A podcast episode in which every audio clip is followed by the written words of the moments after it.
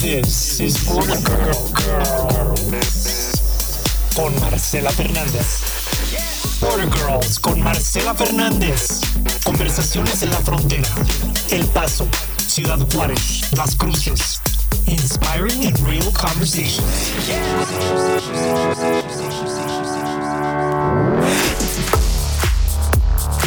Border Girls con Marcela Fernández. Hola, ¿qué tal a todos? Soy Marcela Fernández con una entrevista más de Border Girls. Mi querida invitada de hoy es una gran amiga, mujer, madre, esposa y empresaria, fundadora de Gigi and Joel Gift Shop en Ciudad Chihuahua. Ella nació en la ciudad de Chihuahua, pero ahora ya es una Border Girl ya que lleva algunos años viviendo en El Paso, Texas. Estudió en el Tecnológico de Monterrey, Campus Monterrey, la licenciatura en Contaduría Pública y Finanzas ella es una de las mujeres más entregadas y comprometidas que conozco, que adoro y súper admiro. Bienvenida, Marianta Baeza Mares. Es un gusto tenerte en Border Girls y mil gracias por estar aquí y aceptar mi invitación. Gracias, gracias a ti por la invitación. Bueno, Marianto, tú naces y creces en Chihuahua toda tu vida, básicamente. ¿Hasta qué edad estás allá en Chihuahua? Bueno, yo como bien dices, nací en Chihuahua, ahí crecí mi infancia, mi pubertad y cuando cumplo 18 años empiezo la carrera en el TEC de Monterrey Campus Chihuahua, un año y medio y antes de cumplir 20 me fui a Monterrey y estuve otro año y medio. Mi carrera duró poquito menos de tres años y medio porque cada vez que me iba a Chihuahua en el verano hacía dos o cuatro materias para, para, adelantar. Entonces, antes de cumplir 22 años, me gradué. En, el campus Monterrey y me regresé a Chihuahua y fue la primera vez que me fui a estudiar eh, pues aquí en Estados Unidos, que me fui a Boston. ¿Cuánto tiempo te vas a Boston? El plan era irme un año pero por el frío no me animé a irme al segundo semestre. Siempre platico la anécdota que llegaba yo a la cafetería de los dorms y estaba una chinita este, que le enseñabas la credencial de que, de que tenías que, entrar a, que podías entrar a comer ahí. Y entonces yo siempre le decía, ay, qué frío. Y me contestaba, y espérate enero y febrero. Enero y febrero es mortal el frío. O sea, ella se encargó de meterme ese pánico del frío. Sí, que en diciembre que, llegué a Chihuahua le dije a mi papá, no, o sea, imposible, yo ya no vuelvo al frío y cancelamos todo y, me, y ya me quedé en Chihuahua y empecé a trabajar en Chihuahua. Ok. Eh, cuéntame un poquito de tu infancia y tu, a lo mejor, conexión de, de, esta frontera, de venir al paso, eh, a lo mejor venías de vacaciones, no sé. Cuenta esa dinámica. Bueno, yo soy la tercera, la tercera hija, la única mujer. Este, tengo dos hermanos mayores, eh, Lalo que ahorita tiene 45 este Federico 43 y yo 41, o sea, nos llevamos dos años cada Súper Seguiditos Entonces mis papás nos tuvieron súper jóvenes, la verdad es que como que en esta etapa de la maternidad es en donde me doy cuenta el gran trabajo que hicieron mis papás para criarnos a los tres, siempre presentes, siempre en un ambiente súper bonito, cero estrés.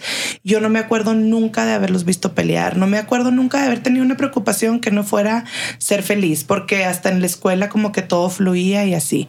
Entonces mi papá, este, pues eh, eh, como empresario tiene negocios aquí en Texas, en El Paso, tiene un rancho en Van Horn, entonces toda mi vida iba y venía, toda mi vida a lo mejor una vez al mes, este, veníamos al paso, eh, mis abuelos por parte de mi mamá tenían casa, cuando estábamos chiquitos nos quedábamos ahí y era lo máximo llegar a ver quién de mis primos estaba aquí, este, y nos quedábamos ahí en casa de mis abuelos y luego ya mi papá decidió comprar una casa en la misma colonia que tenían mis abuelos, entonces ya, pues siempre que veníamos y hasta la fecha siguen teniendo esa casa mis papás aquí, entonces una eh, o a veces a lo mejor hasta dos veces al mes veníamos al paso a acompañar a mi papá a hacer cosas, entonces pues literalmente de toda la vida. Ahora que me casé con alguien del centro del país, me impresiona cómo en el centro mucha gente no tiene visa porque no la necesitan. O sea, como que Ay, estoy planeando un viaje para ir a Miami, entonces voy a sacar mi visa. Y como que yo ahí fue así mi primer encontronazo del shock cultural entre los del norte y los del centro, porque para nosotros es un pecado. Si no, tener la tener visa. y no poder venir este al sí, paso. Porque estamos a que tres horas más o menos de Chihuahua, ¿no? Más o menos en, carretera.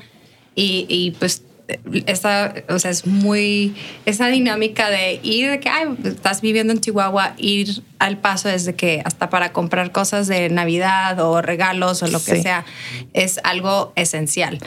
Eh, dime cuando tú eh, eh, haces la conexión de entender que son dos países diferentes o es algo como que pues, natural algo que, natural yo creo con que eso y no lo veías sí yo creo que de toda la vida o sea como que ya sabía que y, y me da risa porque una vez alguien nos dijo este comentario que sí es cierto y es triste como a un mexicano lo que le cuesta este o sea comportarse un dólar cincuenta, ¿no? Cruzar la frontera, porque me acuerdo que venir de México, cuando yo estaba chiquita, pues la gente aventaba basura por la ventana o el exceso de velocidad o lo que sea.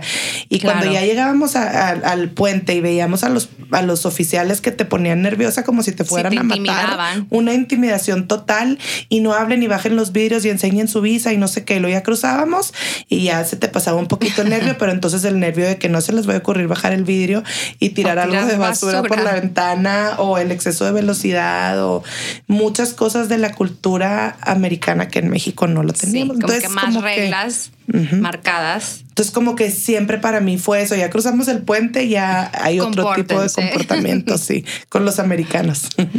Cuéntame eh, cuando te vas a vivir a Boston, esa, esa dinámica, ¿cómo, ¿cómo fue para ti esa experiencia? Mira, yo desde que me gradué de prepa, yo me quería ir a estudiar inglés como segunda lengua a algún lado. Mi papá, así como que, pues, ¿por qué no mejor empiezas ya la carrera, que estás más joven, terminas con tu universidad y luego ya te vas a donde tú quieras? Mi papá dice que no es cierto, no se acuerda. Yo quería estudiar administración de hoteles y restaurantes porque mm. mi papá y varios empresarios pusieron el primer fiesta ahí en el hotel de cadena en Chihuahua. Entonces, este, pues yo iba al hotel y me sentía, me encantaba. Yo quería estudiar administración de hoteles y restaurantes. Y esa carrera nada más estaba en la Universidad de Puebla. Y mi papá me decía, Pocas personas tienen la oportunidad de estudiar en el TEC de Monterrey. Tú la tienes. Haz una carrera en el TEC de Monterrey, termínala. Y yo creo que esa era parte de mi prisa, que quería terminar la carrera para, ya para luego irme a la Universidad de Puebla a estudiar administración, de hoteles y restaurantes y luego irme a estudiar inglés, porque pues trabajar en un hotel, pues tienes que saber bien inglés. Pero conforme fue transcurriendo la carrera en Monterrey, cuando me gradué, también platico esta historia que cuando me entregaron el título en la graduación, cerré los ojos y me hice a mí misma la promesa de que no vuelvo a estudiar en mi vida. y les digo, y hasta la fecha, yo creo que es la única promesa que he cumplido al pie del cañón, porque me costó mucho mi carrera. Entonces terminé y ya, otra no, y más carrera? que la quisiste hacer muy rápida. Entonces por eso a lo mejor te, te fue más difícil. Y yo dije, otra carrera ya no, y entonces me voy a Boston. Y pues llegué y, relativamente... ¿Y en Boston en dónde está? En, BU, ah, en Boston University. este, apenas salían los celulares y me acuerdo que llegaron mis papás a dejarme y yo quería que me dejaran un celular y mi papá, pero ¿cómo? Pues sí, esta universidad es una universidad buenísima, o sea, en, yo creo que en tu cuarto debes de tener tu línea de teléfono. Está seguro. Y ajá, entonces llegamos al edificio, era un edificio de cinco pisos, sin elevador obviamente, era de los más nuevos, remodelados. Tenía 100 años que lo habían remodelado el edificio. Mi cuarto estaba en el quinto piso y eran literalmente dos catres, un ah. refrigeradorcito y dos escritorios. Y tenías una roommate. Y tenía una roommate. ¿Y dónde era tu roommate? De Cancún. Ah. Anabel. Ah, bueno, era mexicana. Era mexicana. No fue tan difícil. Sí. El shock cultural. No fue, ajá, era mi roommate de Cancún. Este, ahí vivíamos. Entonces, mi papá dice que cuando llegó y vio el, el cuarto. Dormitorio. Dijo, si me dice que no se quiere quedar, me la voy a llevar. Pero yo por dentro dije, no le puedo decir a mi papá que no me quiero quedar aquí, no me va a dejar. ¿Cómo? O sea, esta universidad es una universidad muy cara, o sea, en Boston, o sea, no hay manera, me aguanto porque me aguanto. Entonces se fueron, me acuerdo que me fui al metro a despedirlos ahí en la parada de BU y se fueron rumbo al aeropuerto y yo lloré y lloré, imagínate ellos cómo se fueron de dejarme ahí en ese dormitorio que, pues, en Catre, literal. Sí. Y yo me fui a Bed Bath Beyond y compré sábanas, colchas, este, unos cojines bonitos, lucecitas, mi computadora con camarita para hacer tipo, este, como videollamadas. Ah, claro. Como que yo quise poner lo mejor de Sí. mí. Dijiste, lo voy a condicionar lo mejor Ajá. posible. Y ya cuando llegaron mejor. ellos al paso y me hablaron y les platiqué, ah, mi mamá me compró un celular a escondidas de mi papá. La mamá solapando. La mamá solapando, sí. Y mi mamá ya que me marcaron al celular. Y mi papá, ¿pero cómo? Y mi mamá, sí, yo le dejé un celular porque pues no vaya a ser. Sí, más vale. Pero muy padre. Me tocó el semestre donde a las 3 de la tarde se empezó a oscurecer tipo a finales de octubre o noviembre. Y entonces un friazo. Sí, el yo otoño. siempre... Toda mi vida he sido de salirme con el pelo mojado. Llegaba a la escuela con la colita de caballo hecha hielo. Me tenía que ir al lavabo de agua calientita Para echarte- para echarme y que se que me se derritiera el calentara. hielo, haz de cuenta. Entonces, muy padre. Este sí extrañé mucho, pero luego, luego hice mi grupo de amigas de Monterrey, de pues algunas casi todas de Monterrey o de Monclova o así, nos juntábamos. Luego, luego nos fuimos de viaje a París en, Thanksgiving, o sea, como que muy padre. Pero ya, no aguanté, yo siempre como que muy de mi casa, estaba muy lejos, el frío y todo. Entonces, pues lo gocé un semestre, pero hasta ahí. ¿Tú, ¿Tú dónde aprendes el, el inglés, Mariento? O sea, durante toda tu vida, como que por escucharlo o ibas a campamentos. Sí. Porque teníamos, este, mi papá tenía el dish. Ah, claro. Y entonces yo veía la tele, ajá, era como una antena parabólica de cuenta y él Sí. veía las noticias de aquí del paso o así en inglés y venir al paso siempre escucharlo oír hablar inglés, o sea, como que, pero sí estábamos en una escuela, ya me acordé, se llamaba el Intercom. Y era Y bilingüe. era- no, era una ¿No? escuela de puro inglés. Íbamos todos los días de 3 a 4 al. Intercom. Era como que en Chihuahua todo el mundo iba al Intercom. Salíamos de la escuela, nos daban comida rápido Y y, vámonos corriendo a las a la clase de inglés. inglés. Ajá. Ok. Dime cómo llegas ya a esta frontera. Bueno, ¿Qué te eh, trae acá? Hace siete años, porque acabo de, de- de tener- cumplir mi séptimo aniversario, me casé y en lo que nos casamos nos fuimos a vivir a Fort Worth, Texas. Íbamos, yo siempre digo que me casé engañada porque el plan era irnos a vivir a Houston y en la luna de miel ¿Te Alex, mi esposo, planes? me cambió los planes. ¿Sabes qué? Siempre no. En vez de Houston, nos vamos a Dallas. Y yo al principio sí como que ya tenía todo planeado. Regresando de la luna de miel, teníamos cita con el realtor para ver departamentos. Ya sabía qué escuela. Ya sabía todo. Y pues cambiar era como que la flojera mental, pero al final del día padrísimo porque allá viven mis primas hermanas, una de mis amigas con la que yo estudié en Boston, que la quiero mucho, Roberta, este vivía también, ahorita está en Miami, pero ella vivía en Dallas, Dallas. entonces llegué y caí en blandito porque me presentó a todas sus amigas y luego también Mónica Escamilla, pues mi amiga de Chihuahua toda la vida Claro. también viviendo allá, Moni Ballina, o sea, como que tenía muchas amigas y conocidas viviendo en Dallas, nada más era la flojera de Sí, hacer todo el proceso, El proceso, de investigar de que dónde vamos a vivir, la escuela, o sea, todo. todo, el camino andado de Houston Eh, y llegamos a Forward porque Alex iba a empezar a construir en Forward y, y Mónica, mi prima, me dijo necesitas vivir cerca de donde, de donde Alex va a trabajar porque cualquier emergencia no va a ser emergencia si No, vives a distancias 40 también, minutos de donde él está. Sí, las distancias son Y mucho yo dije, tiene razón, nos fuimos a vivir a Forward. Luego, luego también me presentaron un grupo de amigas muy padre. Estuvimos ahí tres años. Yo siempre vi a Alex con la inquietud de querer emprender él su propio, su propio negocio. No, él siempre quiso estar independiente. Entonces, de repente un día me dijo, oye, pues existe la, la oportunidad de irnos a vivir al paso me están ofreciendo trabajar este, en, en esta constructora.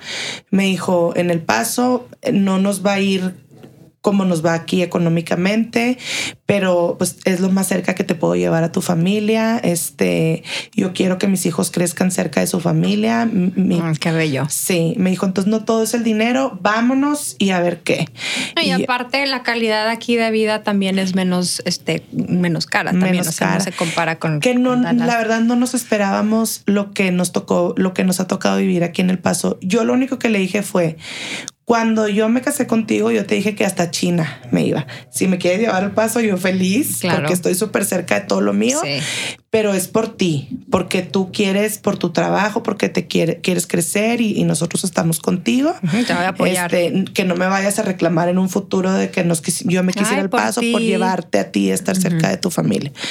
Y entonces así fue en febrero, literalmente sacamos a María Eloisa de la escuela. Alejandrito pues estaba recién nacido, tenía meses estábamos construyendo casa, la casa de mis sueños. Este, qué difícil. Estaba María Eloisa en una escuela buenísima en Forward. Este, eh, Alex tenía muy buen trabajo, pues teníamos un ingreso, una estabilidad segura, un seguro de gastos médicos increíble que le daban en el trabajo y todo. Dejamos todo, cerramos el departamento. Eh, Alex compró un remolque, rentó un U-Haul y trepamos todos. Nuestros amigos de allá nos ayudaron a, a emplayar todos los muebles. Mi suegra fue y me ayudó a empacar toda la vajilla, los cuadros, todo. Trepamos todo el remolque un buen día, cerramos el departamento y nos venimos. Sin casa, sin escuela, sin, sin nada. nada. O sea, estuvo así como que le choca Taco mucho riesgo, sí. Le choca Taco Bell y siempre que vemos al Taco Bell nos acordamos de nuestra última noche en Forward y el departamento vacío, los niños durmiendo en un colchón y él y yo cenando parados en la barrita del departamento, un Taco Bell a la una de la mañana, cayendo una tromba afuera, todos los muebles arriba del remolque, tapados con lona. O sea, la verdad, no siento que eh, esa decisión fue así como que muy de él y yo dije, vámonos. Va. O sea, sin pensarla, vámonos. Y sin expectativas, sí. porque el trabajo al que se vino le duró tres meses. Ni él era para ese trabajo, ni ese trabajo era para él.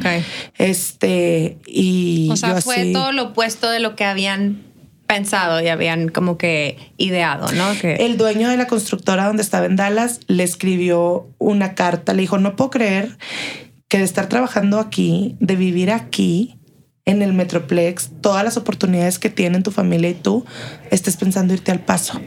Pero les voy a decir en recursos humanos que te den esta carta, que yo te la voy a firmar para que el día que quieras volver, tienes las puertas, abiertas. Entonces, cuando se queda sin ese trabajo, que te digo que ni él era para ese trabajo, ni, ni ese trabajo para él, yo le decía, vámonos a darlas otra vez, vuélveles a hablar a la constructora. Sí, nos regresamos, no pasa nada. No pasa nada. Y él, ¿qué? O sea, para atrás ni para agarrar vuelo.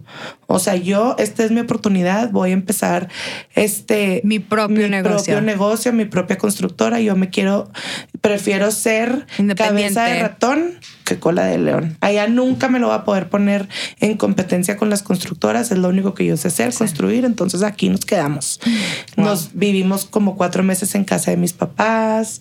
Este, yo iba y venía porque la casa de mis papás está en el East y María Eloisa estaba en, San Mateo, que está aquí en el West. Entonces era ir y venir dos veces al día del East al West. Ya no nos movemos de aquí por nada. Ya no. Ya no. Ya echamos raíces.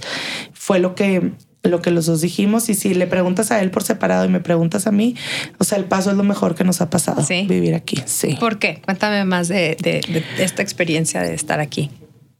Es que en todos los sentidos. Em, empiezo por lo más importante que es mi familia, obviamente, mis hijos. Este, ellos están felices. Recién llegamos, tomamos decisiones a lo mejor apresuradas en cuanto a las escuelas, pero ya ahorita que tenemos dos, estamos terminando nuestro segundo año en la escuela que están ahorita en San Clemente, nos ha cambiado la vida en todos los sentidos. Sus amigos, eh, o sea, los, el grupo de amigos de María Eloísa, el grupo de amigos de Alejandrito, eh, la comunidad de papás que se hace en la escuela, todos los eventos familiares, todas las actividades todas las actividades familiares, las clases extra extracurriculares, todo eso está increíble.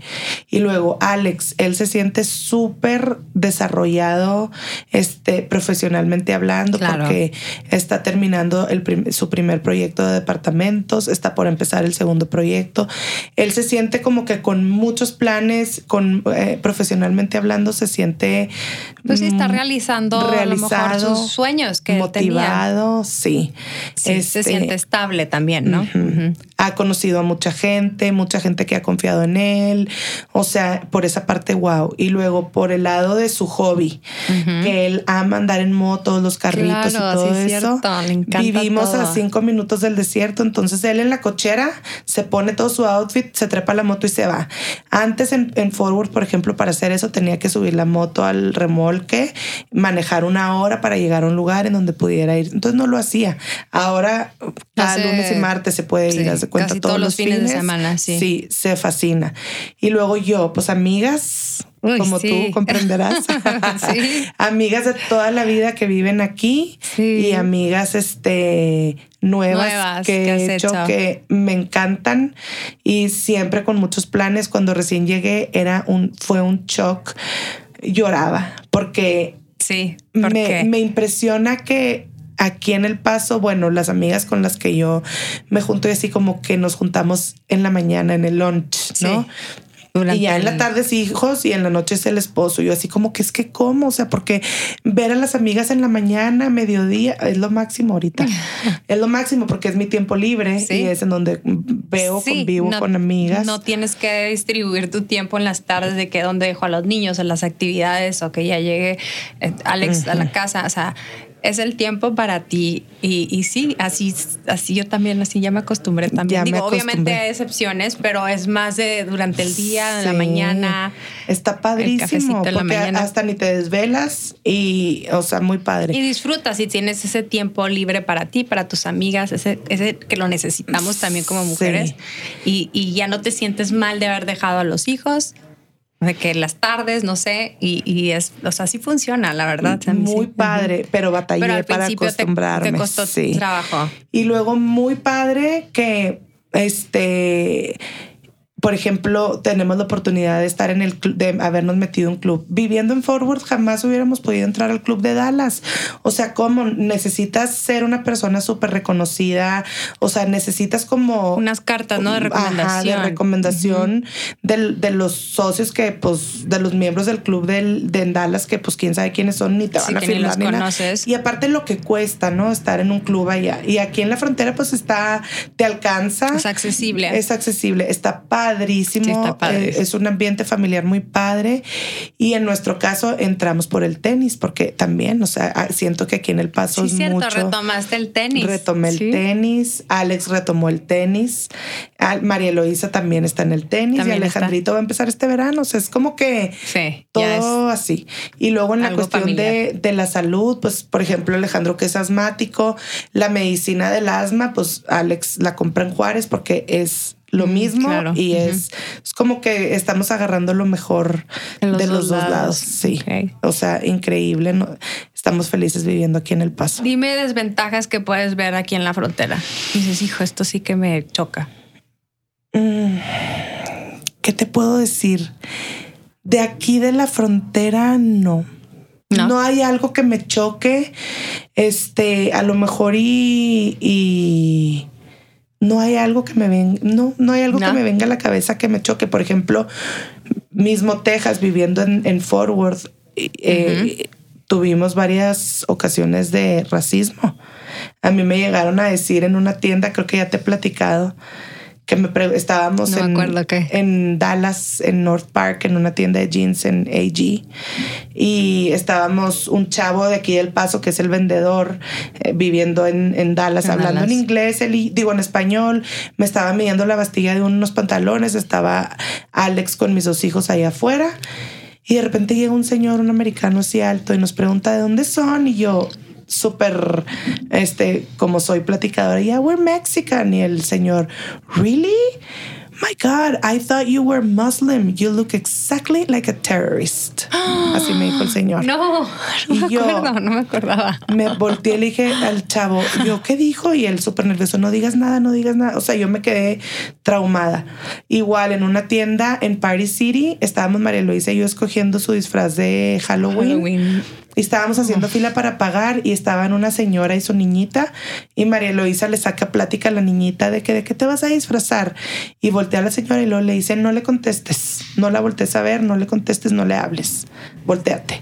Ay, no. O sea, muy triste, vivimos cierto racismo. Racismo, sí, sí. Y aquí en El. Paso, eh, esa era una de las cosas que a mí me pasaba ya, que el racismo, porque esas son dos que me acuerdo, pero varias veces así, y como que siempre sentirme sola. Y aquí no, aquí siempre, y la verdad la gente que, que los americanos que viven aquí en la frontera nos han abierto las puertas de su casa, de su familia, de sus cosas, la verdad, muy bien. O sea, no hay una cosa que yo te puedo decir me choca de aquí de la frontera. Claro, sí, no, es que como que están acostumbrados también a que pues somos pues dos culturas y, y los americanos están súper familiarizados con nuestra cultura y son muy abiertos con nosotros y pues simplemente las oportunidades también que tienen que lo ven en Juárez es este pues es algo muy natural también para ellos. Entonces sí, yo también no creo que aquí yo nunca tampoco he experimentado ningún tipo de, de racismo ni que me he sentido ofendida para nada ni mis hijos. Y pues es también es una de las cosas buenas y bonitas de aquí del Paso, ¿no? Y la gente es muy cálida también. Súper. Dime así como que overall, sin, sin ser marianto, las ventajas que tú ves de, de una frontera en general. Pues la oportunidad de tener las, las dos cosas este, al mismo tiempo. En Ok. el, o sea, yo lo veo como que quieres ir a Cancún, te cruzas a Juárez, agarras el avión y te vas El a acceso a Cancún, a, viajar. Leona. Y quieres ir a Nueva York, pues estás en El Paso, te vas al aeropuerto del Paso. O sea, como que puedes nada más cruzándote la frontera. Este, en el, en el cuestión de, de la salud. Uno de mis hermanos un día se enojó conmigo porque dice que ya me volví muy malinchista. Yo le digo, a ver, si yo vivo en Estados Unidos, tengo un seguro americano que me cubre todo, como por qué me voy a ir a México a llevar a mi hijo eh, a que lo vea un neumólogo, pues si lo doctor, puedo si ver lo aquí, o sea, aquí. no- y no es porque no, pero cualquier cosa, cualquier, como te decía ahorita, las medicinas, todo eso, pues nomás, eh, o sea, la facilidad Sí, de la cruzarte. facilidad de ir por las Ajá. medicinas que te van a salir obviamente mucho más económicas que aquí. Y que es lo mismo y, y- y la oportunidad también de toda la gente que, que te apoya este, en tu casa, es, o sea, como que es una riqueza que nadie lo puede entender más que los que vivimos aquí, de tener las dos, los dos mundos al mismo tiempo. Claro. Entonces, ¿tú crees sí que la gente que crece aquí en esta frontera tiene, hasta crece con una este, mentalidad diferente que el resto, a lo mejor de la gente que tú conoces en Chihuahua, ahora que ya vives aquí o en Monterrey? ¿Sí crees que crecemos? Yo ya me siento que ya crecí aquí, que crecemos un poquito más abiertos o más abiertos, con más oportunidades de muchas cosas. Y siento yo que más inclusivos en todos los sentidos. O sea, a mí me ha pasado que tengo amigas que tenían años sin venir al paso y desde que yo vivo aquí vienen y gozan. Y no es que se la pasen conmigo, pero disfrutan mucho más. El centro, cómo está creciendo. Creciendo, ¿verdad? Es Todos los hoteles, los restaurantes, los bares, la vida en el centro que antes no existía y que sí, y que si la gente no viniera, Y estaba muerto el centro antes y ahorita ya se empieza a sentir vivo, que ves gente en movimiento caminando por gente, gente caminando por todos lados. Ajá, como que siento que la gente local, pero cuando viene alguien de Chihuahua, que para ellos venir al paso antes era venir a Target, este, a las tiendas, a comprar lo tiendas, a básico. comprar y, y- y regresarse. Ahora hasta disfrutan los hoteles, venirse así como que un, Un fin de un fin de semana. semana sin niños a descansar, a comer rico. Y todo eso es gracias, Claro. han abierto su mentalidad, gracias a los que vivimos aquí, que tenemos esa, pues, eh, que Sí, de alguna manera les- eres una ventana para ellos para que vengan y experimenten ese mundo diferente. Así es. Que no, que no le hagan el fuchi. Sí, porque sí, mucha gente así como que al paso. Sí, sí. Y la verdad, una amiga me dijo, no conozco a nadie que viva o haya vivido en el paso y no haya sido, o sea, feliz. Feliz. Y estoy totalmente de acuerdo con Yo ella. también. Sí, a mí me encanta, me encanta Sí. donde los, como los hijos crecen también. Es, esa es una experiencia también muy única y siento que sí, me, a los grandes me los ha preparado para cuando se fueron a la universidad, me los preparó muy bien, con una madurez, con un entendimiento, con una mentalidad también mucho más abierta que hasta el resto de mucha gente en Estados Unidos. Entonces siento que es, es un lugar increíble donde puedes tener familia. Sí. Y este, pues también los, el acceso de que no, no tenemos tanto tráfico, este, podemos ir y venir de un lado a otro en 10, 15 minutos, ¿verdad? O sea, como que no está tan, tan, tan feo todavía como una ciudad grande que, que te afecta el tráfico. eh, para ir a, un, a por un café, no sé, como y como que- Alex dice, el dicho ese que el mundo es muy chiquito y el paso, o sea, aquí conoces a, a- a todo mundo o has oído hablar de, De tal alguien. empresa, de tal negocio, de tal experiencia, o sea, como que es un es una ciudad grande sí es, pero Sí es. es. una comunidad la verdad muy padre, muy y y otra cosa que nosotros hemos visto aquí en El Paso y, y parte de eso tú me lo has enseñado, tú Marcela, cómo apoyan los negocios locales, cómo apoyan todo lo local. Sí. Y, y qué padre, y yo he aprendido también a hacer así. Hacerlo, sí. Sí, Que a que nos apoyemos entre, entre nosotros y nos recomendemos entre nosotros y, y, y- Sí. y si vas a comprar algo que pueda ser algo de alguien local, o sea, im- impulsar Sí. lo local. Lo local, sí, definitivamente. ¿Qué crees que le falta a esta frontera? ¿Qué creo que le falta a esta frontera? A lo mejor en el sector comercial siento que, que nos hacen un poquito menos. O sea, siento que ya el paso tiene un tamaño para tener, por ejemplo, tiendas departamentales y negocios más grandes nivel. de otro nivel. Siento que como que nos, nos menosprecian este y aquí en el paso la verdad que yo creo que hay mucha capacidad económica para tener Sí, crees que hay ese mercado de personas Sí, que puedan- totalmente. Y sobre todo porque estamos bien cerca, por ejemplo, de las cruces hasta Albuquerque. Este, o sea, sí siento que el paso ya tiene un tamaño importante para crecer. O sea, por ejemplo, se me hace un desperdicio y se me hace muy triste Sunland Park, el mall, que Hijo, sí. está solo, está Es muerto. tristeza, y, y los negocios que entran ahí, a lo mejor yo que tengo mi propio negocio y que la ilusión con la que lo empiezas, el, el dinero que le inviertes, el tiempo, el esfuerzo y todo, y estar en, en- en una plaza que pues que no ha dado así el empuje, Sí, eso ha sido muy triste. ha sido, muy triste. Y siento que ahí por decir, y eh, no sé si me van a juzgar loca, si es la Margarita. Pero yo digo, un, por ejemplo, un Iman Marcus ahí o un Sax sí pegaría muy bien. Sí, a lo mejor un Y- Saks sí- Y sí eso pegaría. hace que otros negocios un poquito Más empleos, más, empleos, más turismo.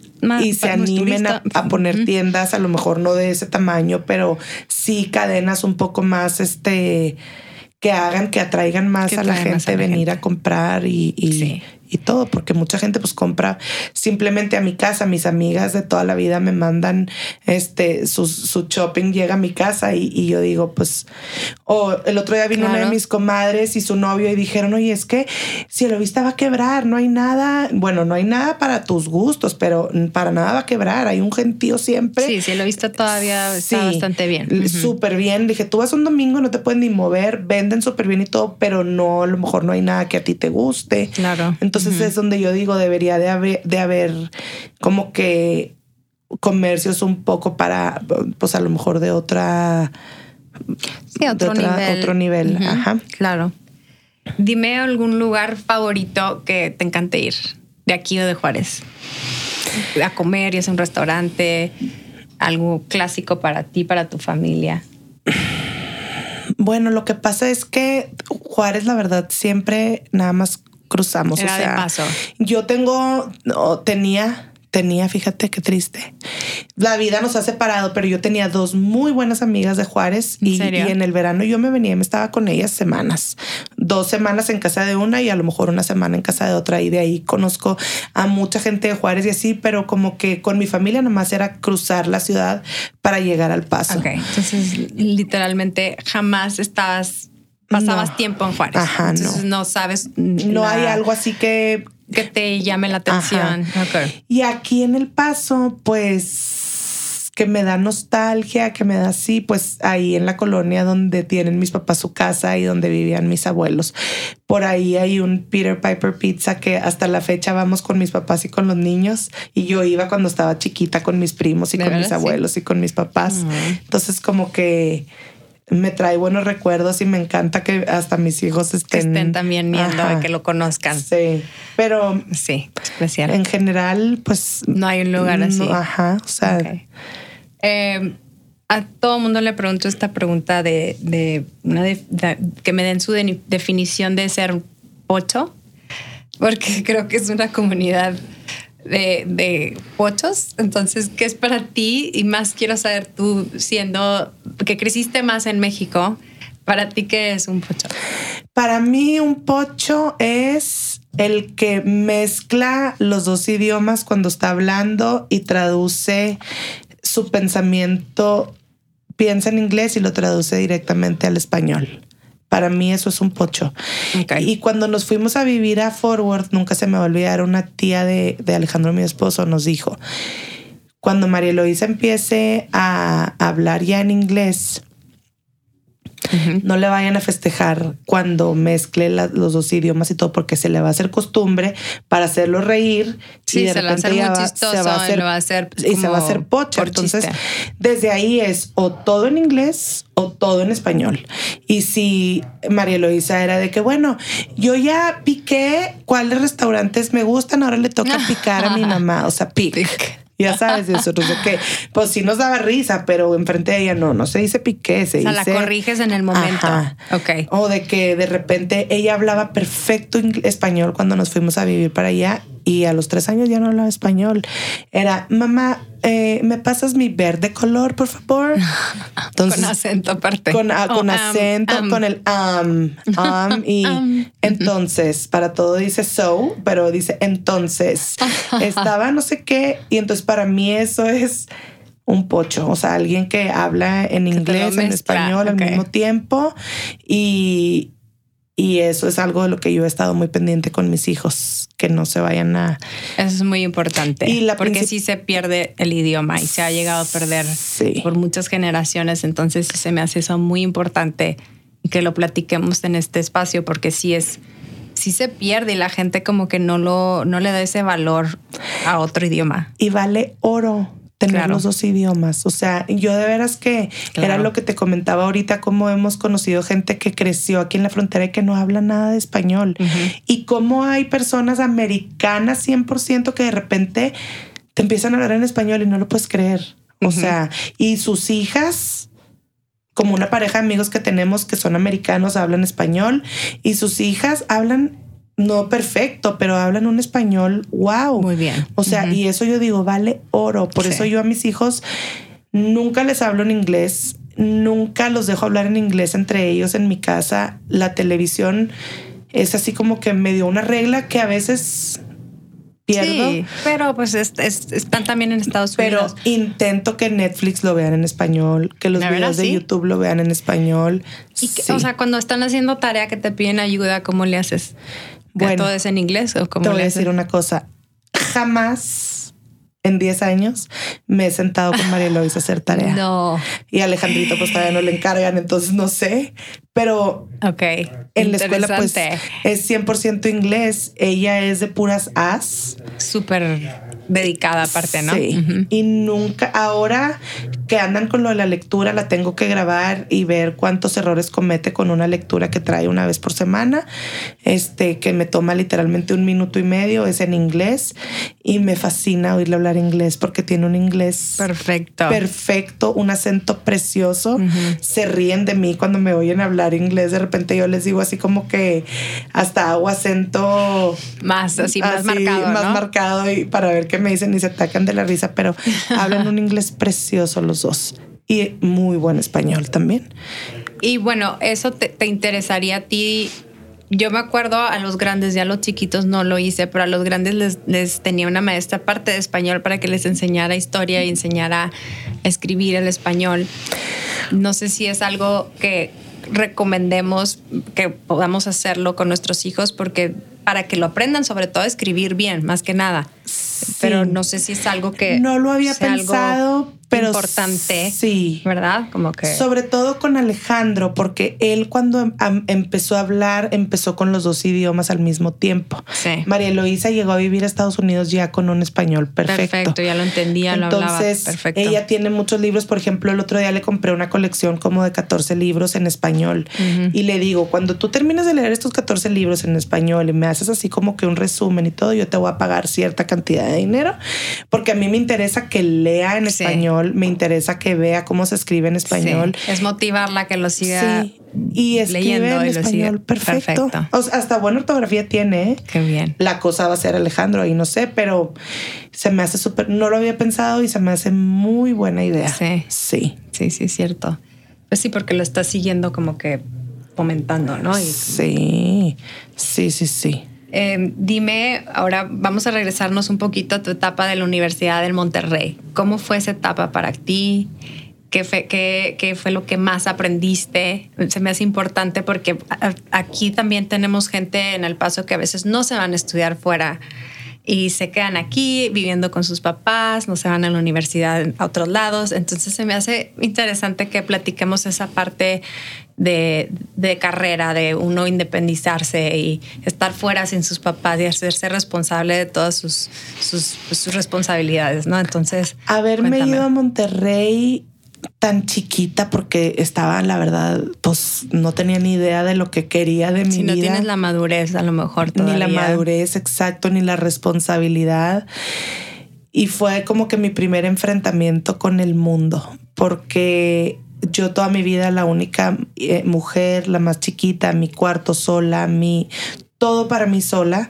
De repente llego a una casa donde vivíamos ocho Éramos wow. ocho roomies. roommates, ajá. No manches. Todas familia, primas de cariño o hermanas entre ellas, conocidas, más que conocidas, amigas, hijas de amigas de nuestros papás y así. Eh, pero éramos ocho y vivíamos en una casa, pues en una casa bien. Teníamos dos señoras que nos ayudaban con la limpieza y con la comida. Había reglas. Pero pues al final del día yo compartía mi cuarto, compartía mi closet y luego de repente no encontraba algo de ropa y una de mis roommates había entrado y se le había antojado ponerse una de mis luces, se la ponía. O sea, como que fue un enfrentamiento en ese sentido de aprender a que no soy nada más yo. Y luego en el tema de la escuela, la universidad es enorme, eres un número literal llegas y no conoces absolutamente a nadie, te pierdes en los edificios, el horario no lo entiendes, una cafetería donde llegas y sientes que todo el mundo es amigo y conocido menos tú. Y yo le hablaba a mi papá llorando todos los días, papá, ya me quiero regresar. Y me decía, una semana más, mijita. Y yo lloraba y lloraba y lloraba y veía dos amigas que son de Hermosillo que ahora por las redes sociales sé de sus vidas y ella de la, de, ellas de la mía. conectadas de alguna manera. pero tengo 20 años sin verlas. Este, y yo las veía que andaban la Ale y la Yoya para todos lados juntas y estábamos estudiando la misma carrera. Teníamos los mismos horarios, las mismas clases y ellas dos siempre juntas y yo siempre solas. De cuenta, yo las veía y al final del semestre, claro, me hice súper amiga de ellas y nos la pasábamos padrísimo, pero yo sufrí mucho porque era todo enorme. Entonces, aprender a llegar a tiempo, este, aprender a hacer, pues, no, y ser, tener esa disciplina también, que nadie te diga las cosas, que nadie te tenga que decir que tienes que llegar a una clase, Y que mi estar a papá tiempo. y mi papá sí siempre fue exigente con las calificaciones, entonces había que estar en todas las clases, que entender, que estudiar, que preguntar, que tomar clases extras, o sea, sí fue así como que un aterrizaje y Sí. un aprendizaje, al mismo tiempo sí. importante. Haberme ido a estudiar fuera, sí. Sí, o sea, sí fue realmente un shock, Ujú. Pero fue un crecimiento. Y una preparación para lo que venía en mi vida, porque yo siempre Claro. he sido de, de mi casa, de mi ciudad, de mis amigos, o sea, como que muy, muy en Chihuahua y, y hasta la fecha, bueno, y a lo mejor ya no tanto, pero todo el mundo me conocía. Yo conocía a todo el mundo. No, yo creo que todavía Este, todo el mundo te conoce. Amiga, literalmente de todo el mundo. O sea, Sí. cuando trabajé en la presidencia municipal, Pancho, el, el, el, el mero mero de los que volean los zapatos en la plaza, y yo, o sea, él llegaba, me quitaba los zapatos y se los llevaba y voleaba y regresaba. Y, o sí, sea, yo. en tal con él, platicabas Sí. con él. Amigo con todo el mundo. Entonces, siento que haberme ido a estudiar a Monterrey me preparó para después lo que venía después. irme a vivir a otro lado Sí. Que una de mis amigas me dijo, te voy a confesar algo, o sea, cuando recién te casaste yo no pensé que fueras a durar. Porque ¿Por qué?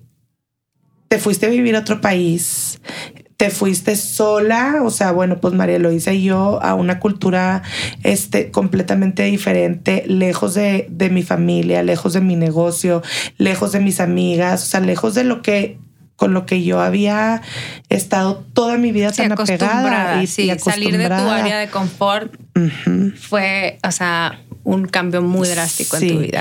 Pero siento que el haberme ido a estudiar a Monterrey fue así como que mi primer separación de mi núcleo, este, de familia, de Sí, amigos. aparte de, tu, sí, Ajá. de estar nada más en Chihuahua. Exacto, Nada más, tu sí. familia, tus amigos, todo lo que te rodeaba en Chihuahua y saliste de ese núcleo y, y te preparó. Así es. ¿Te gustó haber estudiado la carrera en Monterrey? ¿Te gustó la Sí, ciudad? Sí, sí, me gustó mucho.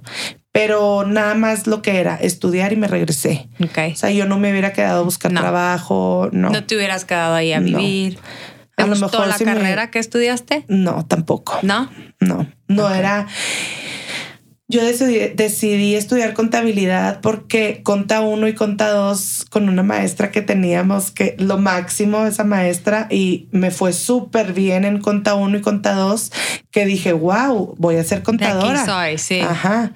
Y ya cuando me fui a Monterrey en octavo semestre, David Noel Ramírez, que es, no sé si todavía, pero era rector ahí de la zona norte y es un, un personaje importantísimo en el TEC de Monterrey. Mi papá lo conoce Ok. súper bien porque mi papá fue parte del consejo del TEC durante años.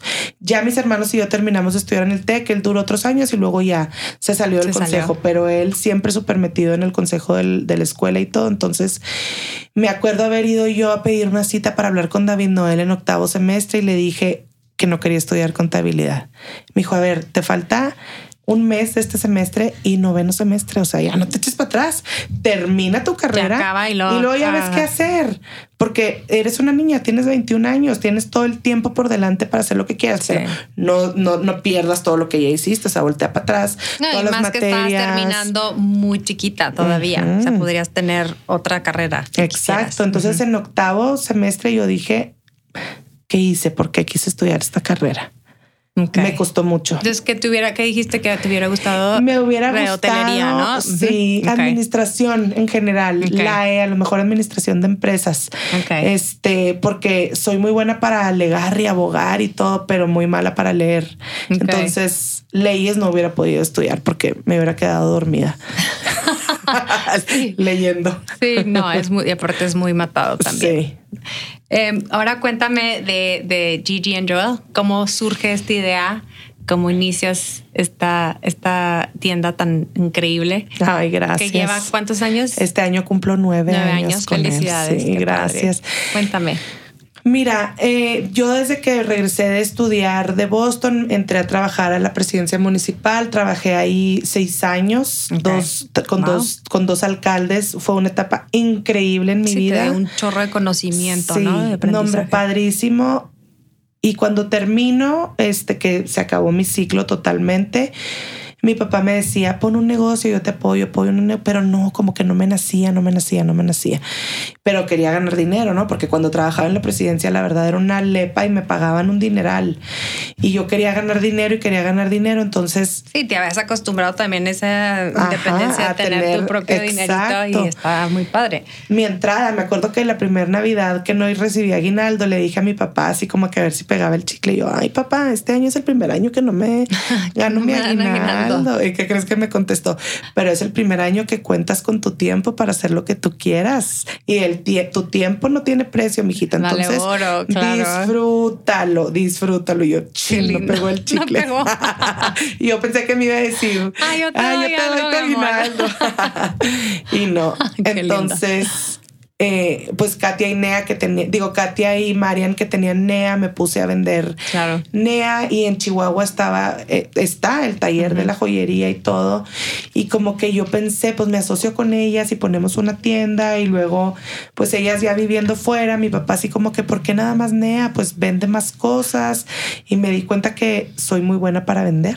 Entonces dije, pues sí, y estaban construyendo la plaza donde estamos, que de hecho soy el primer local que abrimos y el único sobreviviente. Todos los demás locales han abierto, cerrado o entraron. Más en la pandemia, ¿no? Me imagino que fue así. Entraron un poquito tarde cuando la plaza ya tenía dos, tres, cuatro años, pero eh, el primer local que abrió esa plaza fue Gigi en Joel. Es la OG original de ahí. Hasta, sí, y hasta el día de hoy ahí seguimos, gracias a Dios. Qué buena. Entonces yo como que vi la construcción de esa plaza y me aferré. Dije, o es ahí o no es. Y mi papá, pero es que ve los locales, no, yo. Y o sea, mi mamá, ve muy definido dónde lo que quería yo quería una tienda con un tamaño chiquito, quería algo así como que medio... El otro día una, una de mis seguidoras en Instagram, porque no la conozco, eh, bueno, sí la conozco, X me dijo este, de que yo quería que tú me ayudaras con tal evento, porque pues realmente, o sea, para mí, para mucha gente, tu negocio fue el primer concept store en Chihuahua. Es como un ejemplo. Entonces, así como que dije, qué padre. y era lo que yo quería pues sí, no, no, no quería nada más una cosa, sino muchas, pero me acuerdo que eh, mi papá me, me, apoyó y mi mamá con todo lo del acondicionamiento de la tienda y la construcción y los candiles y todo eso. Y a la hora de comprar mercancía, me acuerdo que mi papá me dijo, pues ya se acabó. Toma esto. Se acabó tu patrocinio. Sí, toma esto, compra lo que te alcance, pide a consignación, hazle como puedas. Me acuerdo, eran 60 mil pesos. Ok. Y con eso compra mercancía como puedas. Y pues yo, ¿qué voy a hacer con 60 mil pesos? Obviamente, por ejemplo, marcas este, tienen un mínimo de compra para entrar y es eso. O sea, y poco a poco empecé a meter eh, poquito y luego dame crédito acá y dame crédito acá y así. Y ¿Qué era lo que más eh, eh, tenías al principio? ¿Joyería? La joyería, sí, y, y, otra marca así como de accesorios. Okay este, que finalmente duró poquito tiempo y se fue porque... ¿Y todo era como local o de...? Sí, local y poco a poco me fui este, expandiendo, y luego una amiga me dijo, oye, ¿por qué no metes esta marca de velas? Les escribí, era una empresa chica, las Voluspa. Ah, Hace nueve años era una empresa que realmente apenas empezaba. Casi me pidieron hasta mi tipo de sangre y en qué hospital nací para ver si me daban la distribución y es algo que cuido muchísimo. Claro esa distribución porque es un producto que vendo, o sea, olvídate. bien. Este, y ya tengo pues casi nueve años trabajando con ellos, la verdad, increíble. Y, y con eso empecé y luego ya empecé a irme a las ferias viviendo en Dallas. Tenía la oportunidad ah, de irme al Market Center y luego fui a las ferias en Nueva York.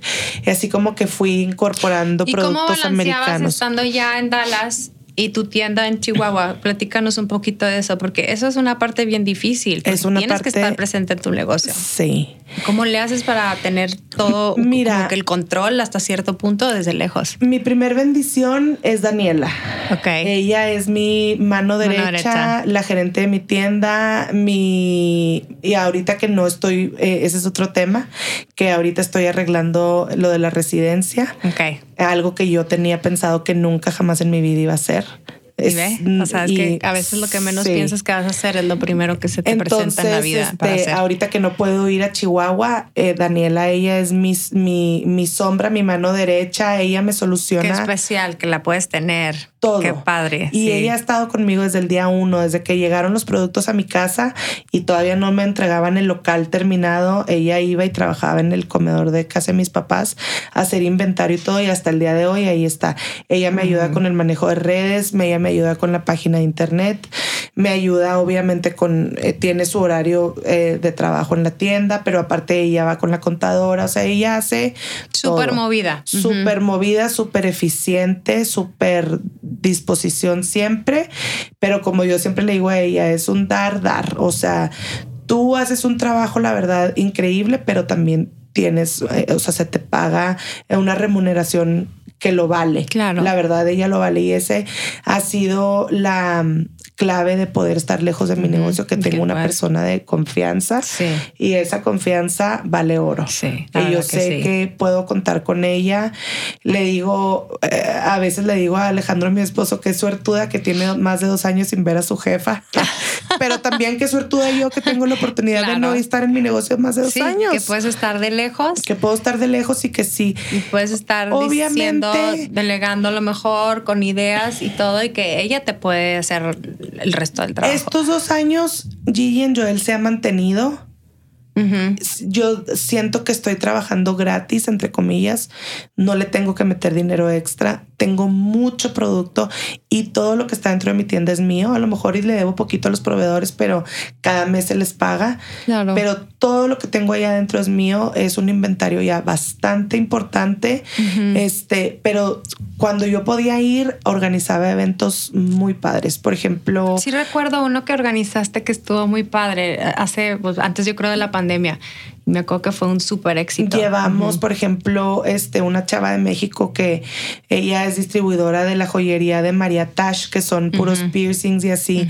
Hicimos este, un evento padrísimo y vendimos un dineral.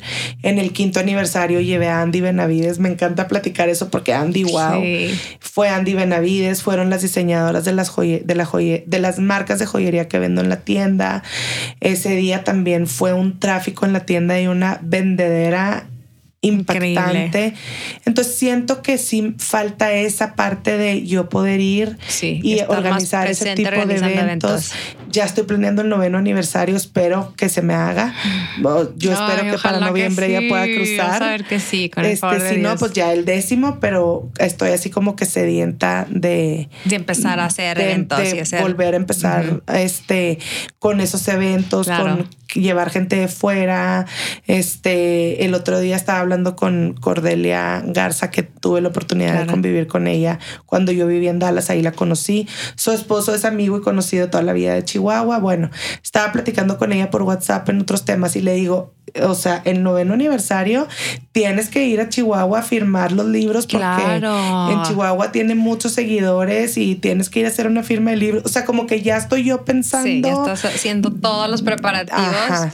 Y nada más es cuestión de que puedas regresar y, y pues, ponerlos. Y regresando a tu pregunta, siento que me extendí mucho. Mi clave son Daniela y Paola que trabajan ahí en la tienda, que son de toda mi confianza, que hacen un trabajo, la verdad, increíble y, pues yo me encargo de todas las compras, sobre todo los productos americanos. Tú escoges, tú eliges lo que vas a comprar. Joyería ya no. Yo la joyería ya se lo dejé a Daniela 100%, los proveedores que te manden fotos, tú escoges porque ella sabe lo que los clientes buscan. Sí, más que ella está presente, está en contacto con la clientela, ¿no? Ajá, ella sabe y es muy buena vendedora.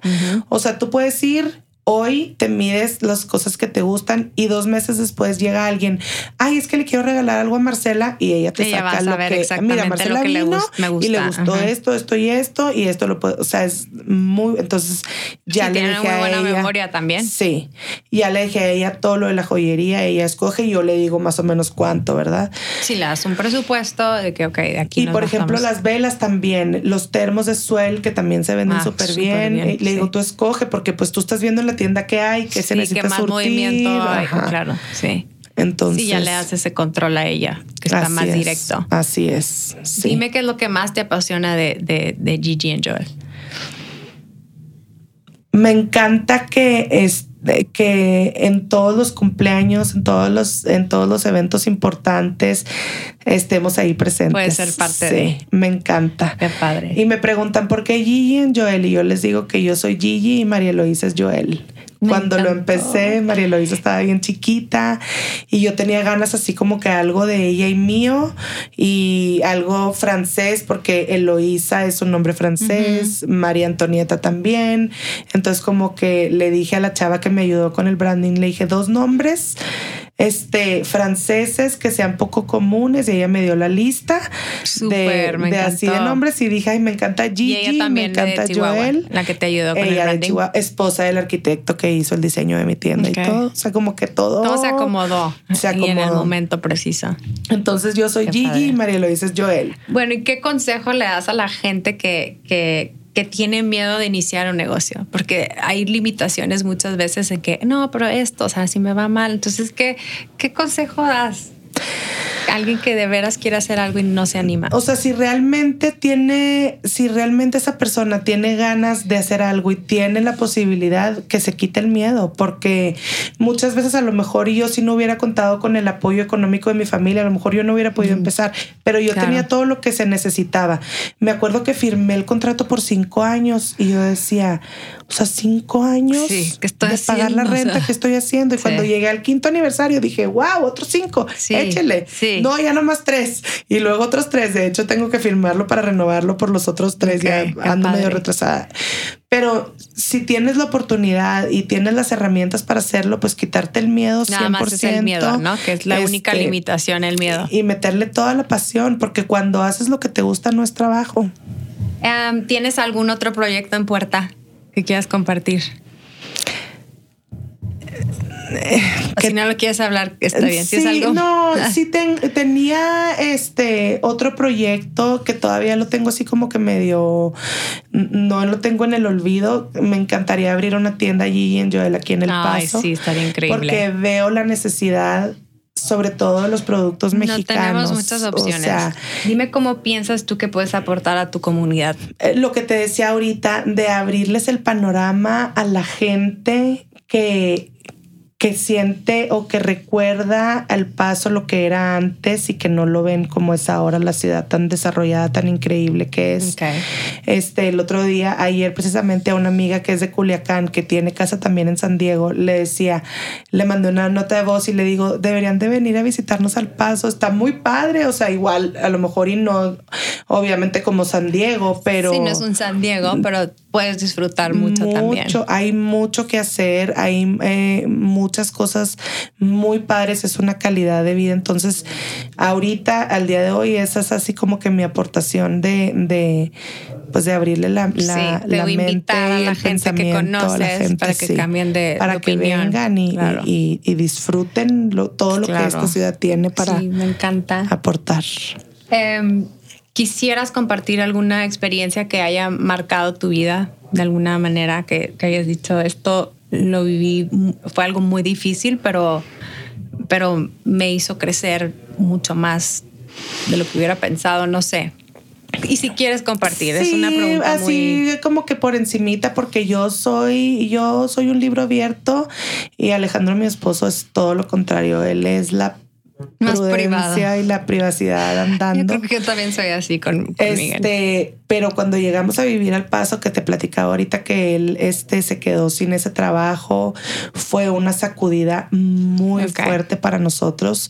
Este, obviamente, gracias a Dios, Alex siempre ha sido súper Movido, de tener ¿no? sus De que no. ahorros y, y, y- y muy mesurado en ese sentido. No era, yo me acuerdo que él, yo le dije, oye, no le quieres decir a mi papá lo que está pasando. Y él fue y le dijo, oiga, señor, pues nomás, o sea, para que sepa que pues ya me quedé sin este trabajo. No era para mí, ni yo era para ese trabajo.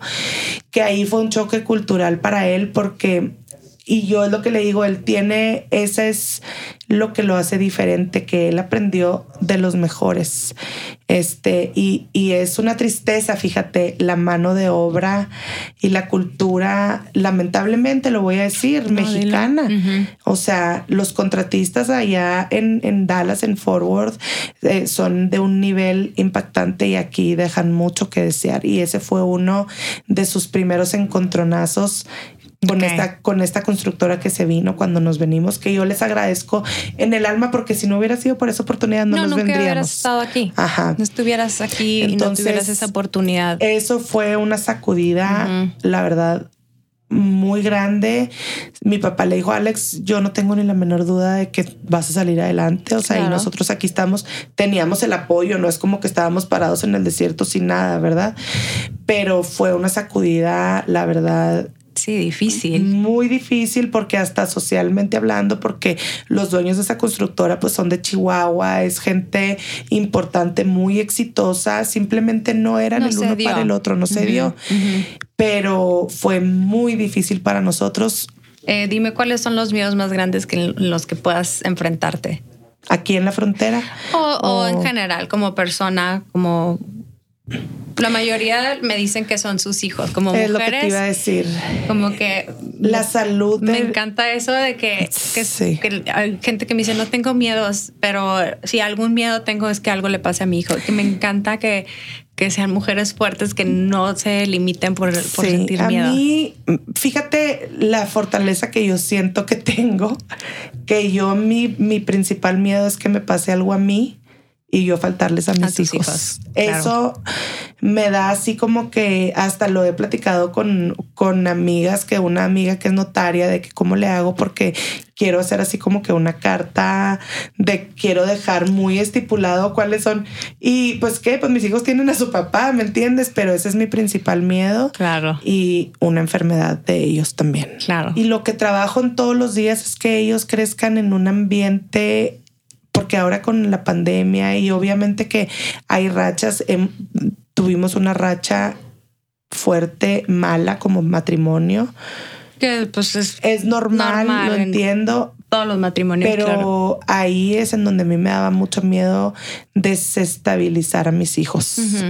O sea, que ellos no tengan la oportunidad de vivir lo que yo viví. Siento que tengo la obligación, después de la niñez y la infancia que yo tuve. Que tuviste, tienes mucha responsabilidad de darle eso a tus hijos. De darle eso a mis hijos, que ellos sean felices, que no tengan absolutamente ninguna preocupación de nada más que cumplir con su compromiso de la escuela y, y ser felices. Claro, sí y estar ahí nada más detrás de ellos para ayudarlos a lograr sus sueños, ¿no? Sí. ¿Cuáles son tus sueños?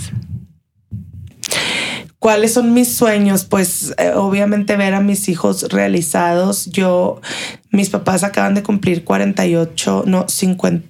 No, 48 años de casados y qué padre. yo digo, wow, o sea, es, así como que mi meta, eh, tener el matrimonio que tienen mis papás que, mi esposo está en el mismo canal que yo, pues, los dos con nuestros defectos y todo, pero lo que queremos para toda la vida, sí.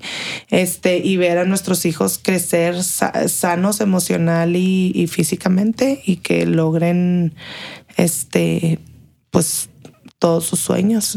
como que yo un día le dije a mi mamá, gracias porque nos diste los mejores años de tu vida. O sea, siento que los mejores años de nuestra vida son ahorita y mi mamá me contestó, pero ¿sabes por qué son los mejores años de tu vida? Porque tienes a tus hijos chicos contigo, porque esa es tu motivación.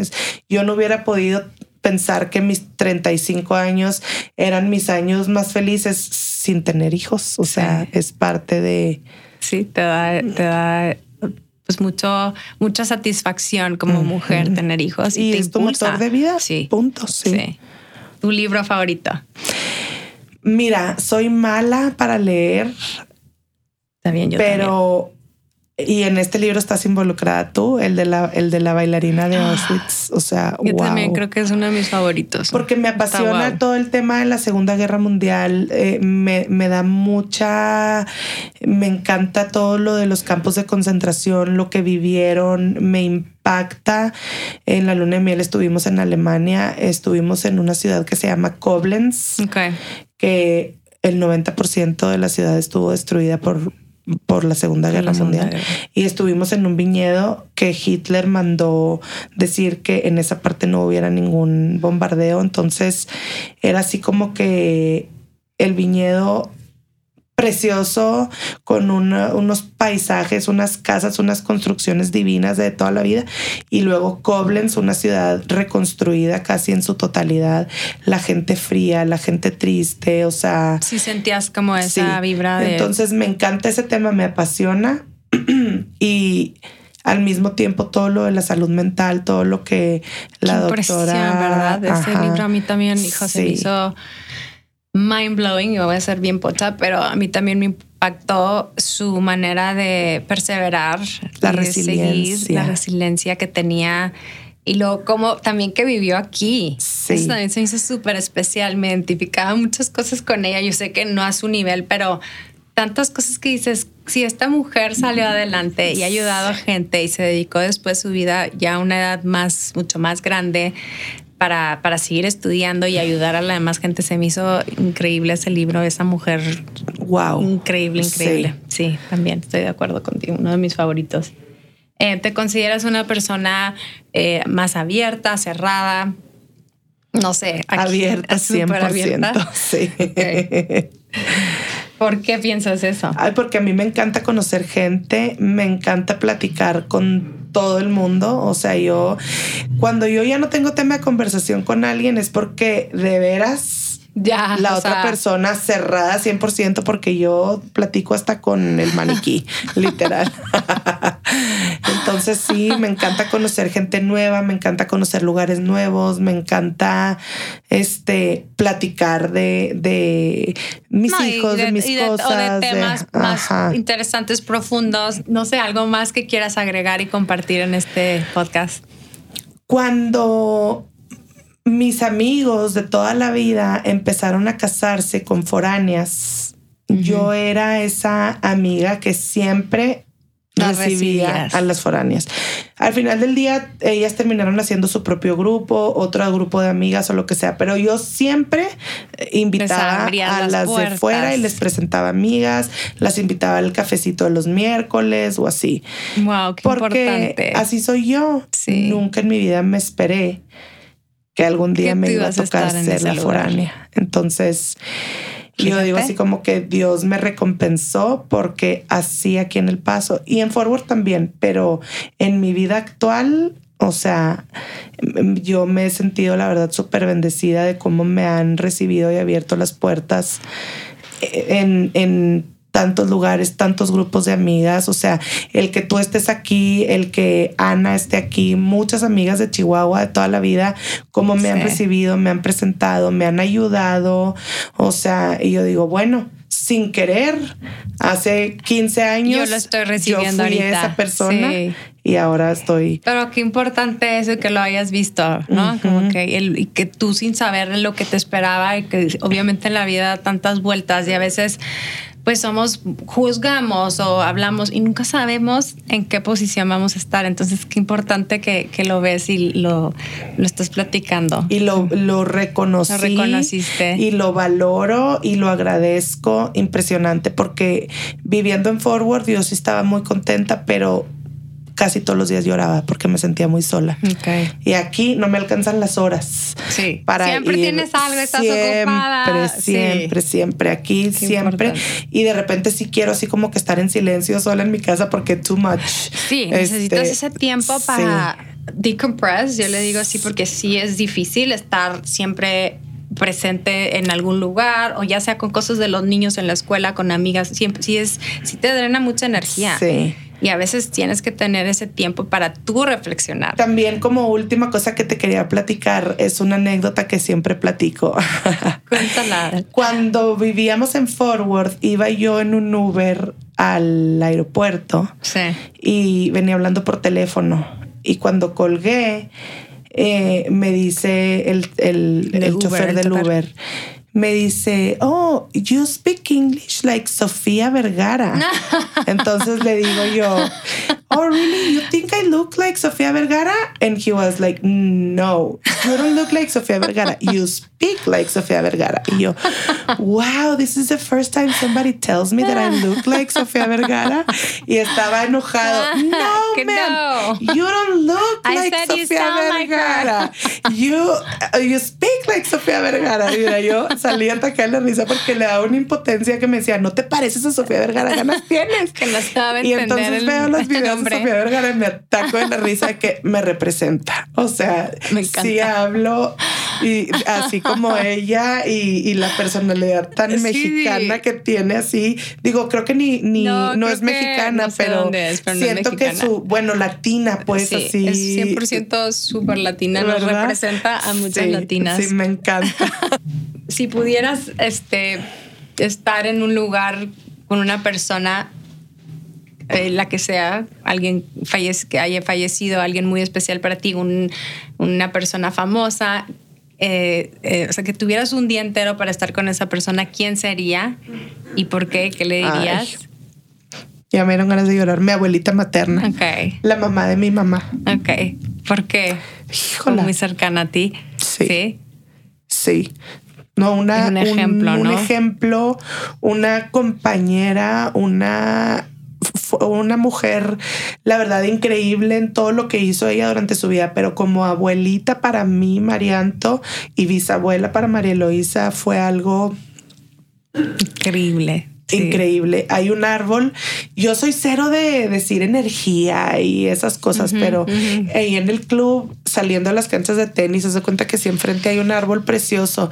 Y les digo, cada vez que lo veo, pienso en mi abuelita. Siento, un día fui y lo abracé como, como que siento es como si fuera el, árbol, de mi abuelita. Sí, como que representa me representa a mi abuela en tantas cosas. Y entonces, si yo pudiera estar, o sea, si esto que me estás diciendo un día entero, sin duda alguna, con los ojos cerrados, Sería mi abuelita Elia, que viera, porque ella, fan número uno de Alejandro, mi esposo, o sea, ella lo ah. amaba, tuvo buen ojo desde que lo conoció, le encantó. Y para ella, María Eloísa fue wow, le cambió la vida en muchos sentidos. De hecho, el Eloísa es por la mamá de mi abuelita Elia, se llamaba Eloísa. Eloísa. Entonces, para mi abuelita siempre María Eloísa fue algo extremadamente especial. Hija de su hija. De, o, sea, mi mamá, bueno, mi abuelita Elia es mamá de mi mamá y luego yo soy la única hija mujer de mi mamá y entonces hija de la hija de la hija es como que una conexión. Sí, muy especial. Muy especial y, o sea, definitivamente para mí ella es algo, o sea, antes y después de, que haya muerto, se cuenta. Y bueno, ya por último, si pudieras poner un letrero en el cielo que con un mensaje para todo el mundo, que, con, qué, ¿con qué dejarías ese mensaje? ¿Qué sería tu mensaje? Todo pasa, todo cambia y nada es para siempre. Me encanta. Me encantó. Porque así es, ni los momentos buenos ni los momentos malos son para siempre. Entonces hay que ser fuertes, hay que aprender a valorar y disfrutar los momentos buenos porque los malos llegan y saber siempre que todo pasa, todo cambia y, que sale de los malos momentos. Sí. Bueno, pues muchísimas gracias por, por esta entrevista, Mariento. Te agradezco todo tu tiempo, por compartir este espacio, muchas cosas de ti tan personales. Me encantó haberte tenido, que hayas creído en este proyecto y que me vengas a apoyar. Es súper importante para mí. Te quiero muchísimo, te conozco de tantos años y te admiro. Eres una gran mujer con muchas cualidades, una fortaleza increíble. Gracias a ti por invitarme, es la primera vez que grabo algo así y es lo que te digo, soy no me para la boca, pero es muy especial que sea contigo. Gracias también a ti por, confiar, por haber este escogido y que cuentas conmigo cuando estemos listas para arrancar, arrancamos. Sí, y luego te invito para diferentes temas y, tener aquí un panel de, de más mujeres aquí con nosotros que nos acompañen. Conmigo sí, y lo que que yo pueda hacer por Border Girls y por ti en particular y también te quiero mucho. Gracias, gracias, Siempre te he agradecido tu amistad y ahora más que nunca la valoro. Igualmente, muchísimas gracias. Bueno, pues gracias a todos por escucharnos este día. Esto es Border Girls y yo soy Marcela Fernández. Hasta la próxima.